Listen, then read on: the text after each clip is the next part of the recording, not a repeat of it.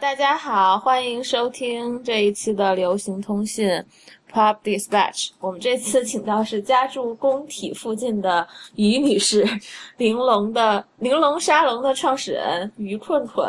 你好，困困。呃，龙迪你好呀，大家好。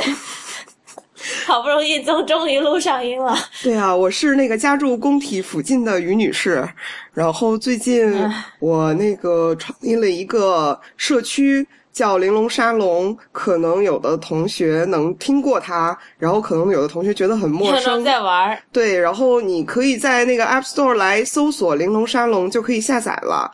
嗯，现在是在公测吗？还是已经上，已经已经公测了吧？现在叫做内测，因为我们啊内测，对对对，还没有把这个呃注册完全放开。呃，但这个 但这个节目上的时候，应该是已经出来了。呃，是的，我们是六月。呃，也就是下周就准备公测了，对。嗯，好，那那祝公测顺利。谢谢谢谢，现在非常的紧张，其实，然后好多事儿都没有弄好，然后就觉得，哎呀，怎么办呀？那现在是端午节是在放假吗？还？呃，是的呀。本来那个按照正常的话，像我们这种呃创业公司，经常不创不不放假。呃，先解释一下，就是我这个加入。工体附近的于女士创业已经半年了，在这个过程中，对，呃，除了春节放过假，其他的假期都没有放过，嗯，也而且每周周末也没有，每周的话。只有周日在休息，周六的话也在上班。但是因为我们那个测试的时间，呃，做的比较长，我们为公测所做的准备，呃，留的时间也比较多。因为我们比原来的计划多留了一个星期，所以在真正公测之前，感觉好像还不像嗯过去的六个月那么紧张。所以这个端午节就给大家放假了。那么我们来说一说这个玲珑沙龙吧。呃，你为什么想到要找这个玲珑沙龙呢？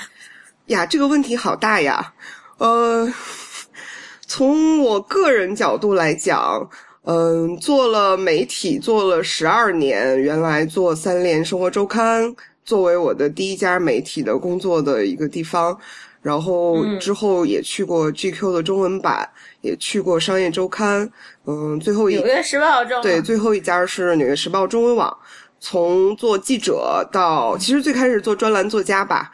从专栏作家到记者，然后再再到非虚构写作的那种写手、主笔，就是写比较难的东西，然后到编辑，都做过了。然后做到去年年底的时候，有一种觉得没有什么新的可以尝试的空间了。这是我比较个人化的原因。嗯，从。更大一点的行业上的原因来看，因为做媒体做了这么久，大家也喜欢说啊，媒体现在，有的人说是不行啦，有的人是说啊，有一个新的转折的机会。不管怎么样，都好像是在一个转折口上。呃，很多人觉得应该要变化，但是呢，可能大多数人也不清楚怎么样的方向是对的。那这就是一个机会吧。我也想了很多，我就在想说，能不能尝试一个比较新的方向？这里面既有我原来做十二年媒体的一个经验，也可以去把我在做媒体的过程中觉得特别有问题的东西都给呃规避了也好，或者解决了也好。所以就想了，其实准备了蛮久，差不多准备了四五个月，然后到二零一四年十二月底的时候就决定辞职创业了。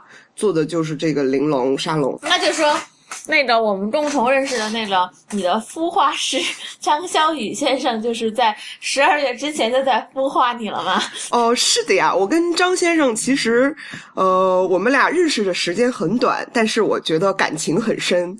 然后我们确确实实是在去年差不多十月份左右的时候，非常偶然的机会认识的，也就是说，我们并不是多年相识的老朋友。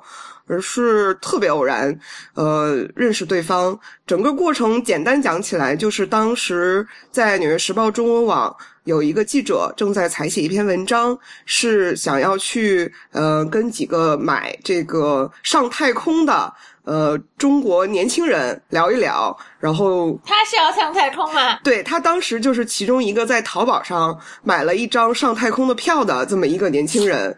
嗯，那多少钱啊？这个你要去问张先生呗。好像当时说他花了他接近一年的工资，他当时辞职之前不是做这个呃投行的嘛？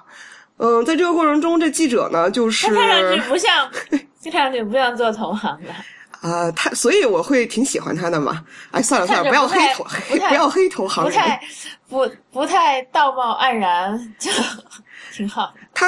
对他当时就是我们记者采访他之后就回来很激动的，我是做编辑，就很激动的说：“哎，今天见到了一个叫做张潇雨的人，他那个说是你的粉丝。”然后当时我正在琢磨创业的事儿，就是也觉得有一点不知从何入手，对于创投圈的人感觉特别陌生，我就跟我们记者聊了两句，我说：“这张潇雨是干嘛的呀？”他说：“啊，他现在正在创业。”哎，这是第一个让我觉得。很惊喜的点说啊，有一个人在创业，然后说那我说他创什么业？他说做一个小微企业的呃这个云报销服务。我想就说哦，如果我要创业了，我大概也需要这样的服务，那我不如就认识一下这个人，我就加了他微信，之后就一来二去就变成我的孵化师了。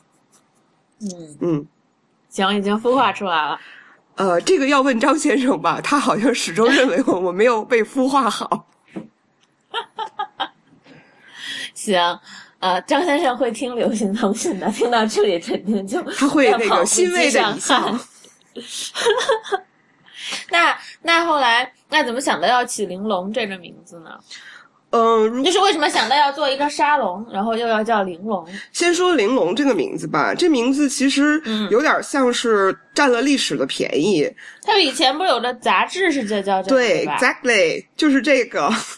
呃，因为在一零年左右的时候，我就无意中那个当时研究上海的老电影，就是主要是调研的是殷明珠嘛，他是一个明星，就无意中发现了《玲珑》这杂志，然后就看的看了比较多的《玲珑》的资料，包括呃，比如说有一个叫李克强的学者，他是香港大学的，写过的这个从《玲珑》杂志构建的摩登女性形象这样的论文。然后一直到那个呃哥伦比亚大学对于《玲珑》杂志的这么一些收录，我都做了一些调研，当然也就是很媒体化的泛泛的调研，就发现这本杂志非常有意思。它是一九三一年到一九三七年在上海的一本杂志，最有名的是说张爱玲在留言这个这个随笔集里面提到过，对对对对，说这个年轻女学生人手一一本。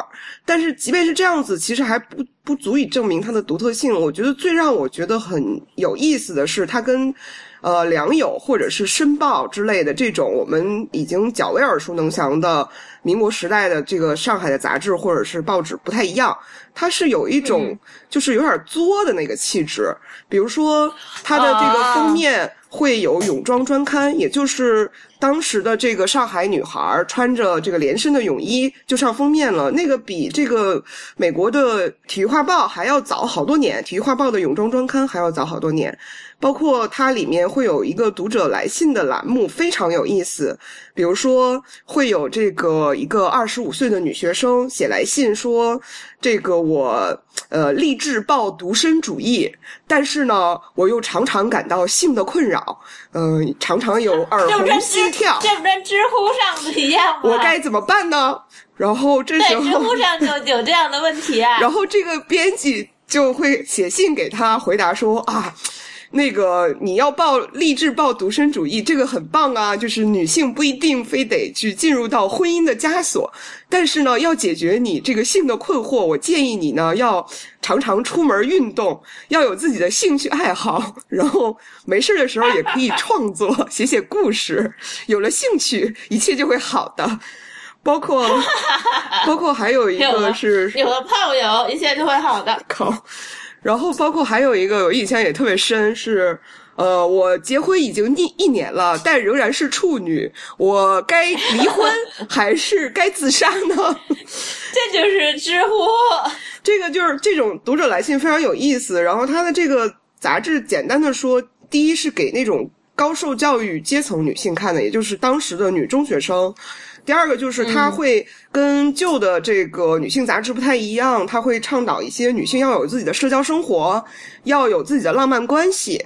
呃，有时候讲避孕嘛？呃，我印象中没有看到避孕的事儿，但是我看到他有倡导说什么德国现在有裸体主义，然后大家也觉得这个可以，你知道可以了解一下，然后在合适的时机我们也可以去这样玩儿。呃，然后另外一个他就比较、哦很潮呀，对他另外一个就比较世界主义一点儿，因为他会有的时候拿那个好莱坞明星做封面，嗯、包括卓别林当时好像访华，他也有报道，就是一个非常先锋的这么一个杂志，在上海。然后等到这个二战的时候，他就因为战争嘛，所以就结束了嘛。对对对，我看到了这个之后就挺激动的。我觉得当时我在设想想要做玲珑的时候，就是把它限定在想要做一个女性气质的社区。嗯、这个女性气质呢，又希望不是一些我觉得让我比较痛苦的气质，不一定是男性或女性。比如说，我让我比较痛苦的是鸡汤这种东西，让我比较痛苦的是屌丝，嗯呃，屌丝趣味这种东西。那嗯，如果说我现我划定一个目标用户的话，为玲为新玲珑划定一个目标用户的话，大概嗯描述一下，就是城市中一二三线城市，呃，受过一定教育的女性，她们的年龄大约是在二十二到三十二岁左右之间，就是不是说超了这个年龄就、感觉你正在给就不投资人讲话呢。不不是说超了这个年龄就不就不合适了，主要重在一种生活状态。然后那这样的女性呢，她正好是大学也刚刚毕业，但是离着她那个阶层固化，包括职业上的固化和家庭的固化有点远，所以正好是一个相对是是的我，像我一样。对你就是在这个年龄段，然后我觉得这个年龄段。呃，就是女性的黄金十年，然后在城市中的这个 女性的黄金十年，她们大概有些什么特征呢？就是有点儿小世界主义，因为她对这个世界看的比较多，然后较早就介绍、嗯接接触互联网嘛，然后接着有点嗯作，呃，然后接着对这个呃嗯比较男性主导的话语世界其实是有一点反感，但是也没有把自己变成一个对男权喊打喊杀的那种很激愤的人，他就是很正常的一个很左的女权主义者。对，很很用中中文的这个语境说，就是比较自由主义者中的这个一些，而且是消极自由中的这些女女性主义者。但是其实我不我嗯不愿意把女性主义者换放到这个这个玲珑女孩身上，她们就是一些挺正常的、挺挺常识较为健全的城市女青年。然后，嗯所以她的这个。呃，不管是生活状态的特征，还是价值观的特征，跟三十年代的老玲珑非常像，所以我就呃，就是占了历史的便宜嘛，就把这个玲珑的这个、名字拿过来就用了。那就是沙龙是怎么回事呢？哦，呃，沙龙这个东西其实就是一个称呼，嗯、它借用了线就是线下生活中沙龙的这个一种暗示性。那线下生活中的沙龙是什么呢？大概也就是说一个人或者是少量的一群人，呃，跟多多数的一群人在一个空间里面，就相对固定的有边界的话题进行一些讨论，可能还会有一些互动，就是这样的一种形态。然后呢，我把它放到了互联网上，也就是移动手机端的时候，就取了这个名字。一方面呢，在整体的这个玲珑沙龙的产品形态上，比较接近于一个现实生活中的沙龙，也就是说，这里面有个沙龙主人。呃，现在我们有一啊个沙龙主人，以后可能会有两个，可能三个。啊，然后呢，有不限人数的，目前是不限人数的沙龙嘉宾，大家在沙龙主人限定的一个话题边界里，在这样的一条沙龙里面，它是一个虚拟的空间，然后就这个话题呢进行一个小小的讨论。讨论对，主要是文图，之后可能会有视频。嗯、那这个东西其实就是一个典型的信息的组织方式。举一个例子啊，嗯，呃，这种信息处、那个组织方式在很多的互联网产品里都比较常见，尤其是社区类的，嗯比如说知乎是一个非常典型的社区类产品。但是但是我觉得我插一句啊，嗯我觉得柠檬最好的一个就是你可以撕，一会儿再说撕这事儿啊，撕这事儿老有人质疑，老有人有那个有疑哎，问。我是有被人撕的，跟你说啊，这撕的事儿一会儿再讲。我先说完那个这个什么，嗯我先说完这信息组织方式吧。嗯可能李如一也觉得没意思，就剪掉了。但是我把这块儿说完，不会不会说他不会剪的，他什么都会留着的。好。然后呢，嗨，李如一，好久不见，你好吗？然后那个，你还记得那个家住工体附近的于女士吗？这个信息组织方式，其实，在知乎上就是问答嘛。问答的话，也不是知乎发明的。比如说，呃，这个外国有 Quora，中国有百度知道，就是有一个人问了个问题，可能有无限制的人在回答。然后，对于玲珑来说呢，它也是带有问答的特征，但是比问答呢，它的使用场景更广一些。也就是说，不仅限于有人问题，有人回答，还现还可能会出现观点的交锋，然后还可能出现呃，就是。更基于这种问答之后的延展的讨论，然后与此同时，最最大的一个特征就是在玲珑中有一种。这个问答形态跟知乎恰好是相反的，我们叫尽情问我，其实就是啊，对对对，知乎的话就是我是这个龙迪，呃，不不，知乎的话，我们这儿有很多知乎的用户是我们的听众，对对，知乎的朋友们，你们好，让我看见你的双手，然后那个就是在知乎上，呃，有一个特征就是问题被问出来之后就公有化了，几乎不强化是谁问的。举个例子说，现在播客特别的时髦，呃，都有些。什么好听的播客呢？这时候可能有十个这个知知友就过来回答，有五个人就推荐了那个流行通信，然后还有一个人推荐了这个李如一的那个，就是那叫什么？IT 公论。对，IT 公论。对。然后可是如果是同类话题在玲珑上的话，它的特征，如果他是选的是尽情问我这样的一个沙龙。呃，那首先会强化这个沙龙主人，然后接着就是这个沙龙主人是要需要跟全场的，因为他要 hold 住全场。然后接着这个沙龙主人最好是对这个话题有他的一定的这个叫做 credit。举一个例子，龙迪你就特别适合来做这样的一个话题的沙龙主人。你可以讲说我是龙迪，我这个做这个，我是夏东区小霸王。对，这个纽约夏东区小霸王龙迪，然后做这个。流行通讯有一阵有这么一阵子了，那你们都可以来进去问我任何问题。这时候可能有十个人问了问题，你呢是要来回答的。所以在这个不同的信息组织方式中，肯定没有谁优谁劣，大家都是在组织信息。然后只是说在玲珑的话，会特别强化沙龙主人这个角色。然后呢，接着就是会把。一个话题中的问题分拆的更细一些，或许会更有利于一个话题的纵深。这是第一。第二就是可能会比较有利于这个沙龙主人利用他的碎片时间在手机上来。嗯，比较随意，比较轻松，但是也言之有物的来完成这样的一个信息分享。就好比说，龙迪，你如果要去知乎上回答有关于播客的这个问题，你可能得晚上有俩小时，打开台灯，然后酝酿一下，对，把电脑打开才行。对，然后酝酿一下，最后写了一个小时，写了一个答案，得了八百多个赞。然后可是，在在玲珑呢，你可能就是今今天一天都排了事儿。呃，你只是把自己的简单的这个流行通信的这个做播客的这个事情放上去之后，慢慢的人们开始帮你问问。开始问问题了，它就如同这些人帮你写的提纲，你只需要针对一个一个的点，把它这个点相关的信息分享出来就好了。嗯，少则一二百字，多则我们现在玲珑里面都出现了多则有两三千字这样的分享。啊，然后它相当于不需要你这个要有一个块状时间，你可以利用坐地铁的时间，呃，在咖啡馆发呆的时间，或者是等人的时间。就就可以在厕所大号的时间，也可以在厕所的时间，就可以把一个沙龙的这个信息点就完成了。它或许是比较适用于现在在手机上来玩这件事儿。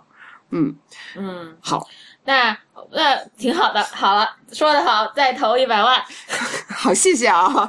那个，我们这个让你让我们律师来跟你谈。然后那不是，那就是那除了就是呃，你刚才说的就是这些特点以外，我特别喜欢的就是可以沙龙可以撕的这个功能。其实可以撕这个事儿吧，呃，一方面我觉得有那个有一些考虑在里面，带有一点小实验性，就是玲珑中，尤其是在个人页面，你点进去你会看，你会发现一个人的头像下面有两个飘带。嗯，一个写着有，对，加关注，就有的人说的是花圈儿，然后还有一个飘带上面写着撕，写着拉黑。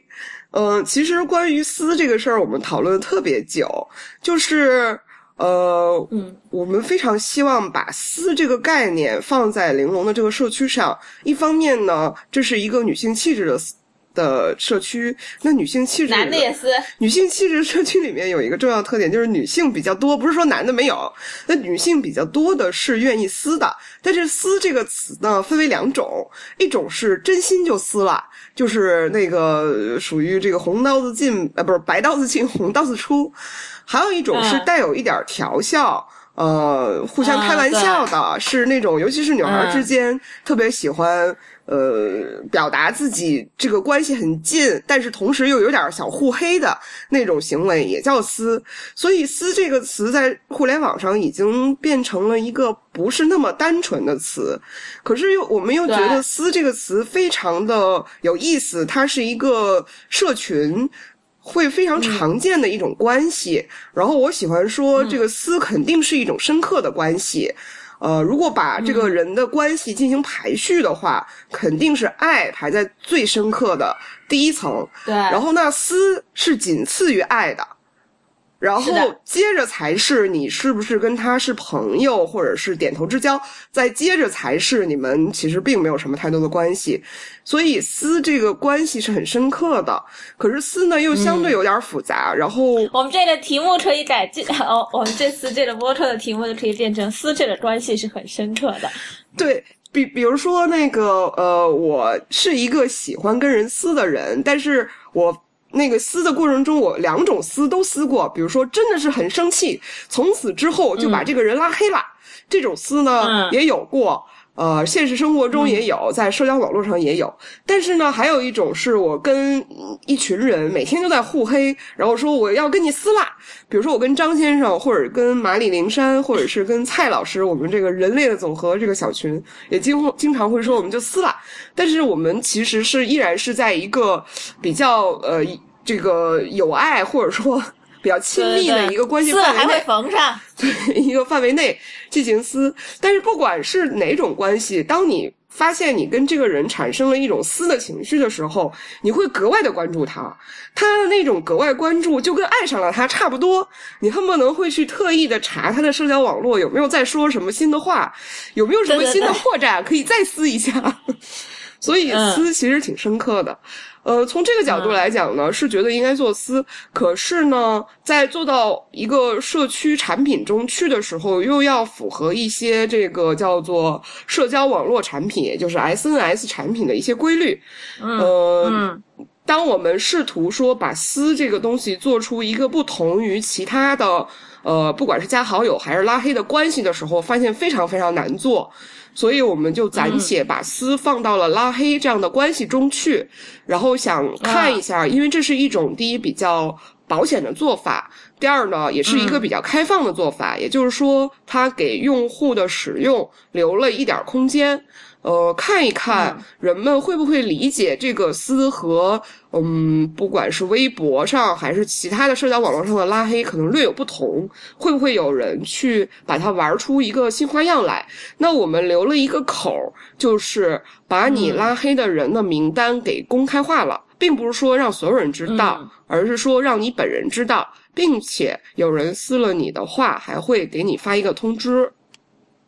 所以，这个可能是玲珑这个社区有点小小的实验性的一个地方。嗯嗯，有的人就会说，哦，很很逗，但是呢，也不不是特别清楚该怎么玩儿，可能也是需要一点时间和社区氛围。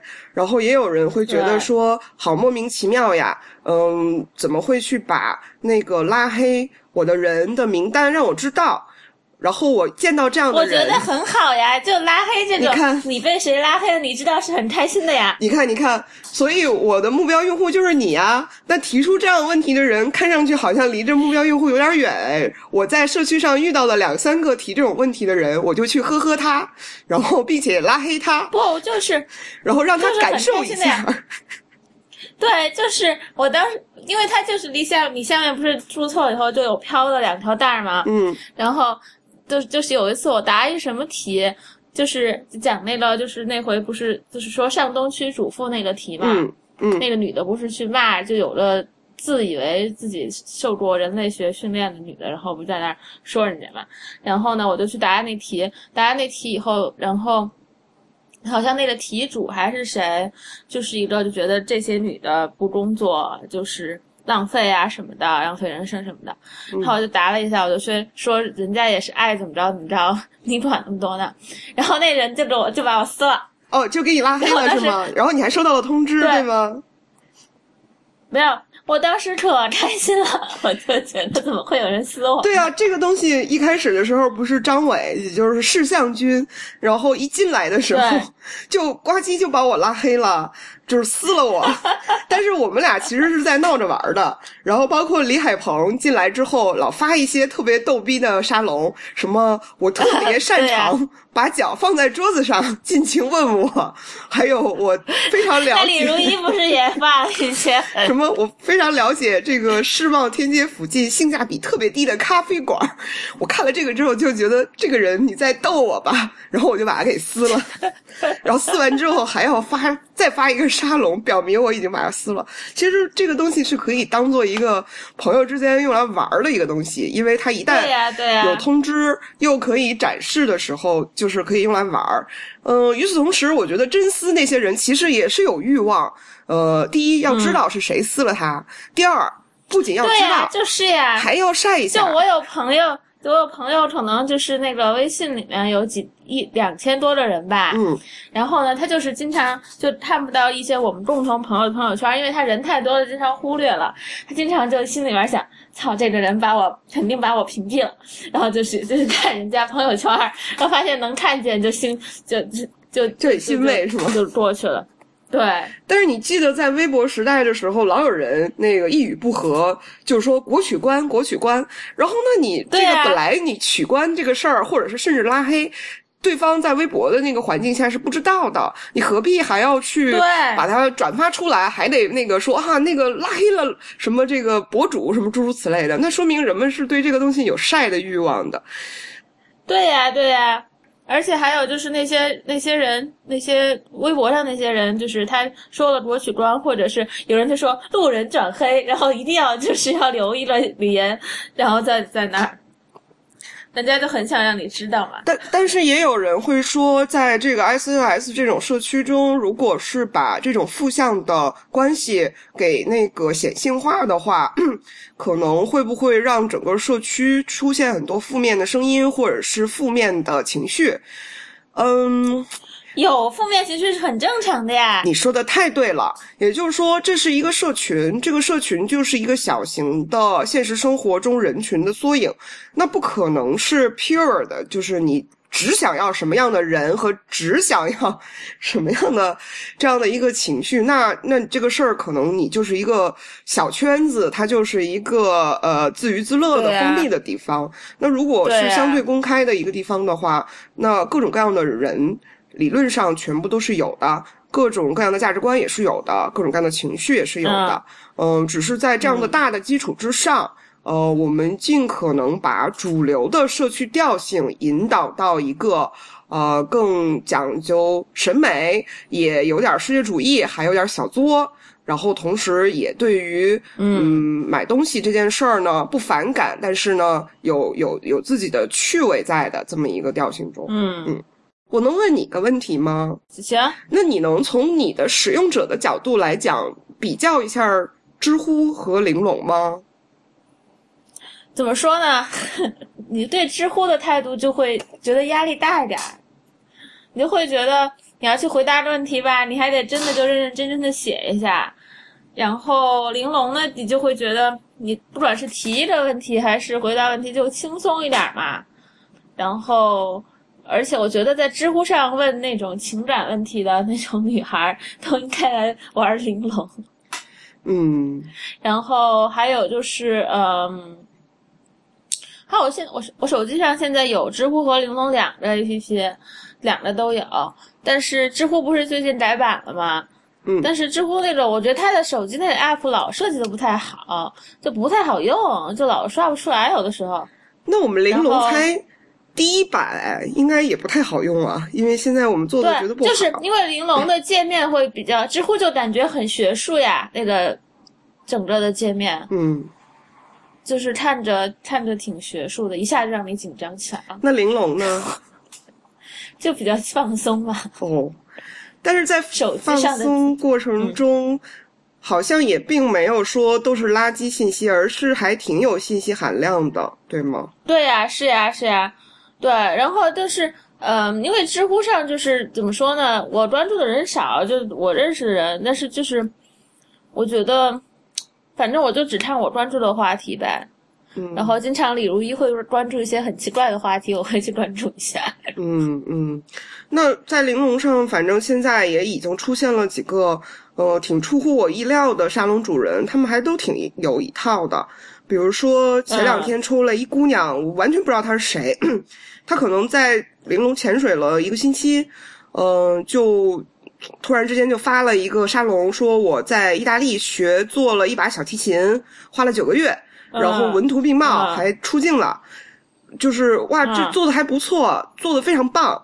然后大家就觉得好嗯惊叹啊，就是都好多好多人都我还以为你找问问题了托儿来的，真不是托我找儿，我以不知道从为你找哪来的，K O L。嗯就是就是真实的用户哎。然后接着就是也冒出一些，比如说，呃，有在知乎上有有过一些分享的，有一个叫程简洁的女孩儿，她是研究那个这个颜色和搭配的，她也过来玲珑这边分享，也有一些自己的体会。但总而言之的话，啊就是玲珑这边女性气质，但是会欢迎很多男性嘛。然后谈论的话题呢，对啊相对会有一个边界，还没有像知乎那么广，主要是兴趣爱好女性的 gay 蜜们可以来玩啊儿。gay 蜜，然后妇女之友，然后这个想要来分享一些各种新知，然后下面会有一堆姑娘会围上来说，哇，这个事情是怎么回事呢？为什么呢？想体会这样的，想体会这样感觉的这个各种呃达人们都可以过来，都可以过来。然后，但是各种宅心仁和。嗯，玲珑现在因为它刚刚出来，其实我们呃做内测也才两个星期，嗯、马上公测，然后估估计在这个节目播出的时候也就刚刚公测，用户量第一很少，第二产品做的是一个第一版，第一版的话做产品的人大概会明白，它就是一个非常模型化的、很底层的框架式的东西。可能有十分之九的东西还没有做上去，甚至说连现实现的十分之一都没有做得很好。所以我们每天也都挺焦虑的，嗯，在迭代什么的，所以大家天天在加班儿，然后我天天在发火儿，然后每天都在骂我们的产品经理叫瑞山。现在瑞山已经变成了一个像代号一样的这个名字，我一叫瑞山，就是那个爱民嘛，对整整个这个办公室都会觉得说完蛋了，完蛋了，又有事儿。然后接着就是 可能在用户关系上，是男人，他是直男吗？他是一个直男，然后他是一个脾气嗯非常好的直男。呃，以哦前在网易、在豆瓣和百度都做过产品，是一个非常懂得迂回、呃进行沟通的这么一个产品，他挺棒的。后来我那个、一开始见他的时候，我就嗯，先是被他的这个以前的工作技能或者说这个专业度，觉得我觉得他肯定是非常不错的。之后慢慢了解他的性格、或者说职业性格，就发现他会是一种比较。呃，擅长与人进行温和沟通的人，不是一个咄咄逼人的人，啊很很很少会有人跟他起冲突。然后我也挺好奇的，他这种性格是怎么养成的。后来我见他的女友，他的女友叫罗布林老师，他在知乎上啊，不是在玲珑上也非常的活跃。我大概就明白这个瑞山的这种非常懂得沟通技巧，呃，能够让这个比较。Intense 的情情况化险为夷的技能从哪儿来了？因为这个罗布林老师呢，就是一个我们典型的目标用户，风风火火，非常的聪明，然后情绪上有起起落落，是一个性情女子。然后那瑞山跟他相处，自然有他的一套。这个天长日久，嗯。他们就 摸索出一套与对方相处的这个门道。这个时候，他这个瑞山这个门道也特别适合放到他的职业上，简直就是啊，太合适了。嗯，嗯，那你们现在团队一共有多少人了呢？现在有十四个人，其中产品研发有八个人，呃，那个嗯，运营有五个人，还有呃一个实习生。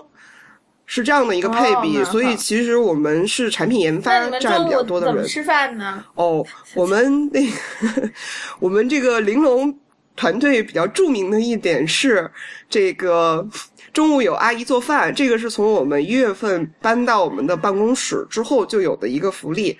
呃，我们在东直门的万国城摸马那个地方挺文艺的，也非常漂亮，但是有一个缺点。对呀，那那里不是有那个看电影的地方对，那里有库布里克咖啡馆、书店，然后对也有那个当代电影院，放一些文艺片儿什么的。走一走还叫鬼街，对，可是他去鬼街要走一段，所以他那个楼里面吃饭的地儿比较少，所以我们就请了阿姨每天帮我们做饭。随着人数的增多，还经常加菜，呃，没事儿还请各种亲朋好友过来蹭小饭桌。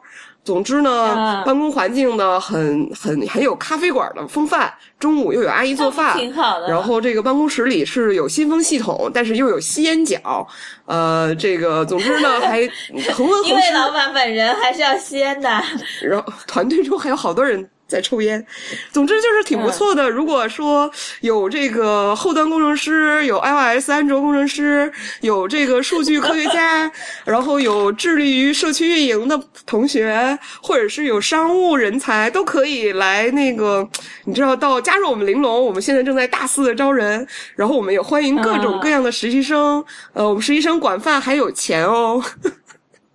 那不错呀。整个今天这个是在安利玲珑。对，安利。那那我们还收了思这么一个很深刻的情感呢。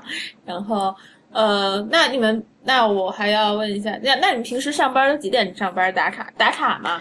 呃，没有打卡制，我们是一个那种弹性上班，给大家定的是早晨八九十，选任何一个点儿都可以来上班，那就以此类推，你可以六七八下班。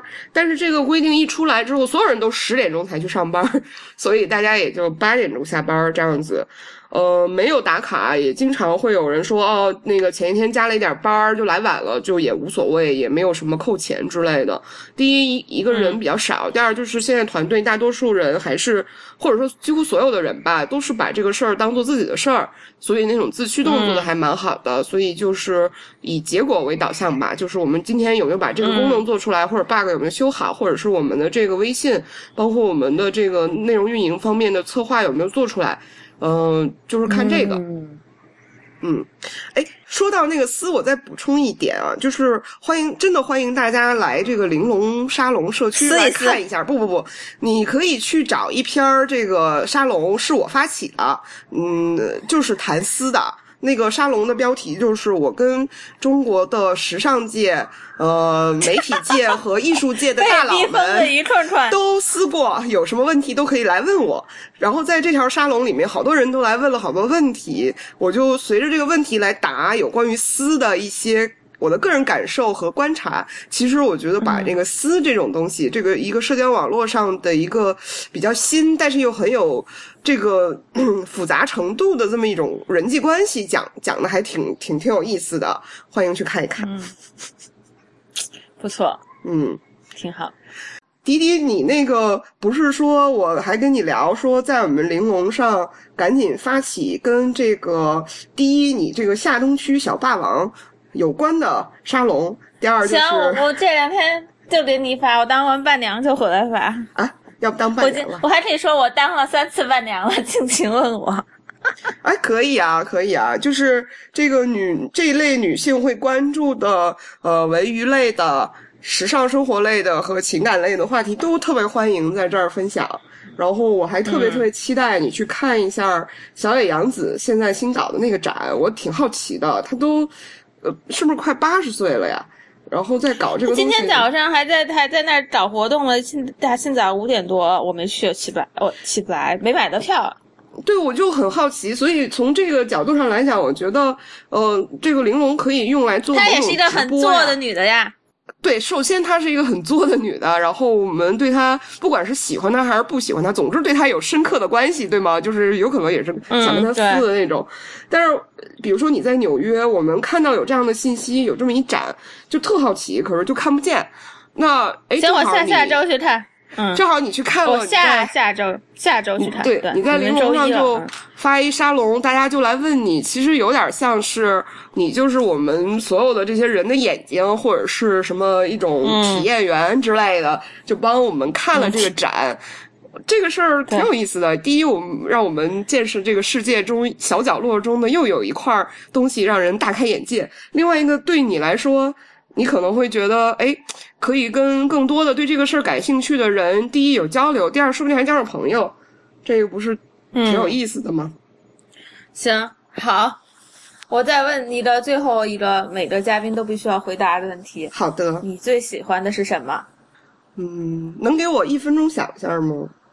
行行行，